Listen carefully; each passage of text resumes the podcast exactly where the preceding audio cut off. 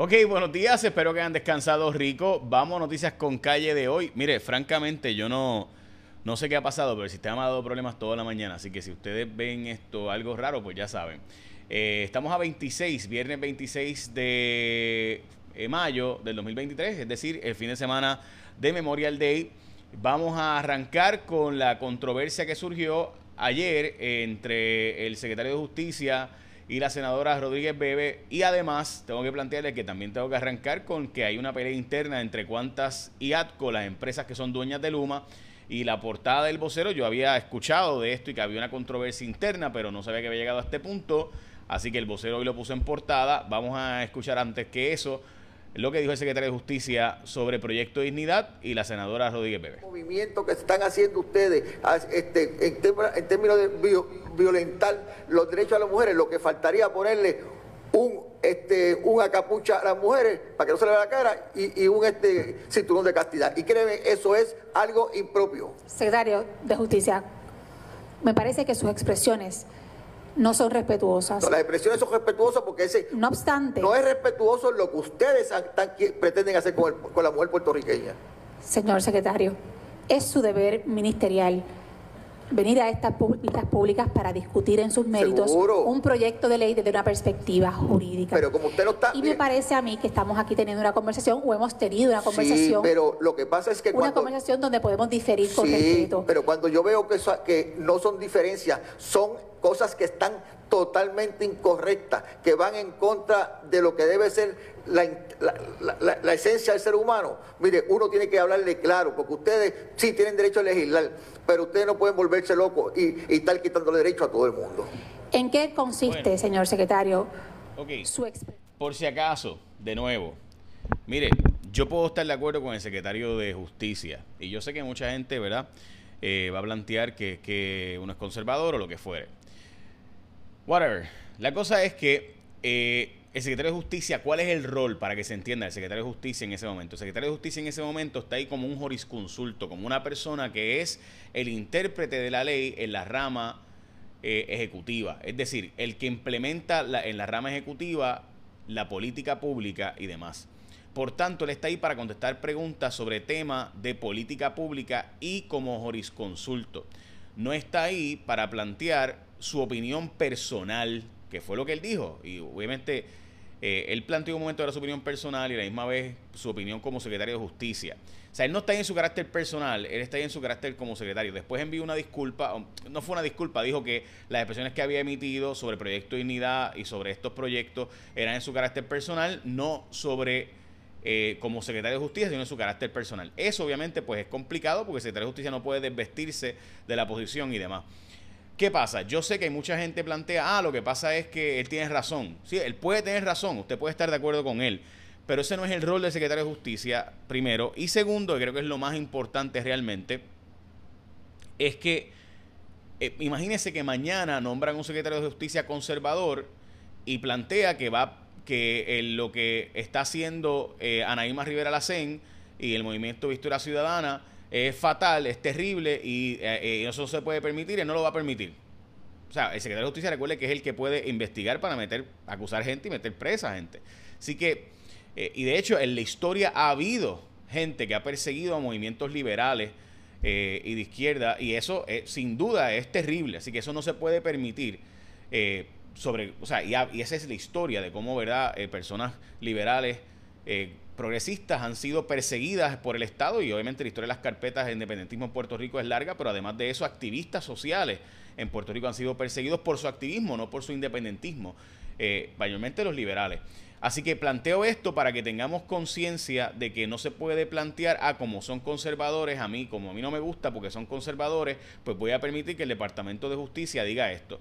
Ahora, sin duda alguna, lo que acaba de hacer el secretario de Justicia es un premio político brutal. O sea, acaba de ayudar políticamente a Proyecto de Dignidad porque acaba de decir que no quiere, que los fundamentalistas no tienen espacio Eh, y pues los fundamentalistas son los electores que el PNP más ha querido buscar y de hecho no sé si vieron que lo que han estado haciendo con la senadora Rodríguez Bebe es ignorarla. El PNP decidió dejar de ir a las vistas. Fuera de Anaíma Rivera Lacén nadie estaba yendo a las vistas, solamente Rodríguez Bebe y Anaíma Rivera Lacén. Así que la idea, la estrategia política era ignorar a Rodríguez Bebe. De hecho, hoy hay una, columna del periódico El Nuevo Día que básicamente plantea eso de los grupos liberales. Eh, así que el, secretario de Justicia lo que va a hacer es darle un regalo a Proyecto Unidad y, a, la senadora Rodríguez Bebe porque políticamente lo que ha hecho es revivirla mientras estaba básicamente ella en un momento complicado, ¿verdad? Política, eh, públicamente con toda la controversia que ha surgido sobre otros asuntos de, ¿verdad? y demás que ustedes saben. Así que planteo esto porque porque el secretario de Justicia acaba de ayudar políticamente a los conservadores, diciéndole básicamente, ah, en el PNP, o sea, el PNP es un partido liberal, no queremos a los, a los fundamentalistas, cuando el PNP lo más que ha estado tratando de hacer es recoger velas y atraer ese voto fundamentalista, ese voto conservador, porque el proyecto de dignidad lo ha logrado, eh, ¿verdad? Lo ha logrado calar en, básicamente casi 95 mil votos para comisario residente, casi 87 mil para la gobernación. Eso en una elección con mucho menos efervescencia pública. Así que lo que han tratado del PNP precisamente es hacer lo contrario de lo que ha pasado en esta vista pública. Así que me parece interesante. Vamos a las portadas de los periódicos. Eh, hoy en el vocero, la exportada Aires de Cambio en Luma. También eh, la portada del periódico El Nuevo Día revela detalles sobre la fuerza laboral. El periódico El Nuevo Día, la gente de Genera PR eh, pues ha revelado los detalles de que consiguió supuestamente todo el personal de infraestructura crítica de Autoridad de Energía Eléctrica que se fuera para Genera, dicen ellos. En primera hora, los duros del salón y en la vida, eh, los muchachos de educación especial graduándose y demás. Ahí está de nuevo. Esa es la portada del periódico Primera Hora, dicho sea de paso. hoy, este, ok, vamos también a hablarte de que está planteando aumentar el salario mínimo a 20 pesos la hora, pero si le preguntan en una encuesta, dicen que 27 tiene que ser el aumento del salario mínimo. Y recuerda escoger a tu seguro compulsorio. Y el seguro compulsorio, eh, tú escoges a la gente de ASC como tu seguro obligatorio. Porque recuerda que usted hoy puede escoger a la única aseguradora que pueda hacer todo el reclamo a distancia sin tener que visitar a la gente de ASC. Mire, esto es bien simple. ASC te resuelve básicamente todo lo que tú puedes pasar. Por ejemplo, tengo que decirle, eh, primero, tienen tecnología y son básicamente los únicos que te resuelven 24-7 por WhatsApp. Todo el proceso lo puedes hacer por WhatsApp. Videollamada, si quieres resolverlo por videollamada. Servicio de los 7 días por teléfono. Además tienen asctucompulsorio.com, tienen su aplicación móvil, tienen atención personalizada con cita previa si quieres ir a un centro de servicio. Te envían gratis la licencia del vehículo por email, te hacen la inspección de los daños a distancia, o sea, por cámara ahí mismo, chequean el carro y se resuelve eso. Así que por eso cuando tú coges tu seguro obligatorio, tú coges a la gente de ASC como tu seguro obligatorio. Vamos al eh, vocero de nuevo. Justicia investiga a la hermana de Ricky Gerandi, el exsecretario de la gobernación, mientras que hay guerra entre ATCO y Cuantas de Luma, dice el vocero, y esta información ya lleva rondando unos días por ahí. Eh, y en efecto, y el vocero lo publica en portada, donde se plantean cambios en la cúpula de Luma y que la gente de Cuantas eh, básicamente que son los canadienses, pues no, no están a gusto con la relación con ATCO y pues básicamente que pudieran terminar yéndose. Hmm, interesante. Eh, aquí hay una columna de, The Economist que plantea que la cantidad de vasectomías se ha disparado sustancialmente después de que eh, se aprobó Roe versus Wade, mientras que se llega a un acuerdo en síntesis. Bloomberg reporta que se llegó a un acuerdo tentativo eh, para aumentar el tope de la deuda de los Estados Unidos, donde básicamente permitirían el aumento de gastos solamente en el ejército y en los otros pues poner un cap, un tope de los gastos en Estados Unidos. El nuevo día eh, sigue empujando el tema de eh, lo, que le metan un room tax al, eh, a los Airbnb eh, y otros, y honestamente, pues sí, usted puede estar de acuerdo con eso, pero bueno, ahí está. Este, un boricua ganó, básicamente, de hecho me dicen que es la cuarta vez que intentaba participar y ganó el premio en primer lugar y un millón de dólares, así que felicidades a este boricua por ganar Survivor.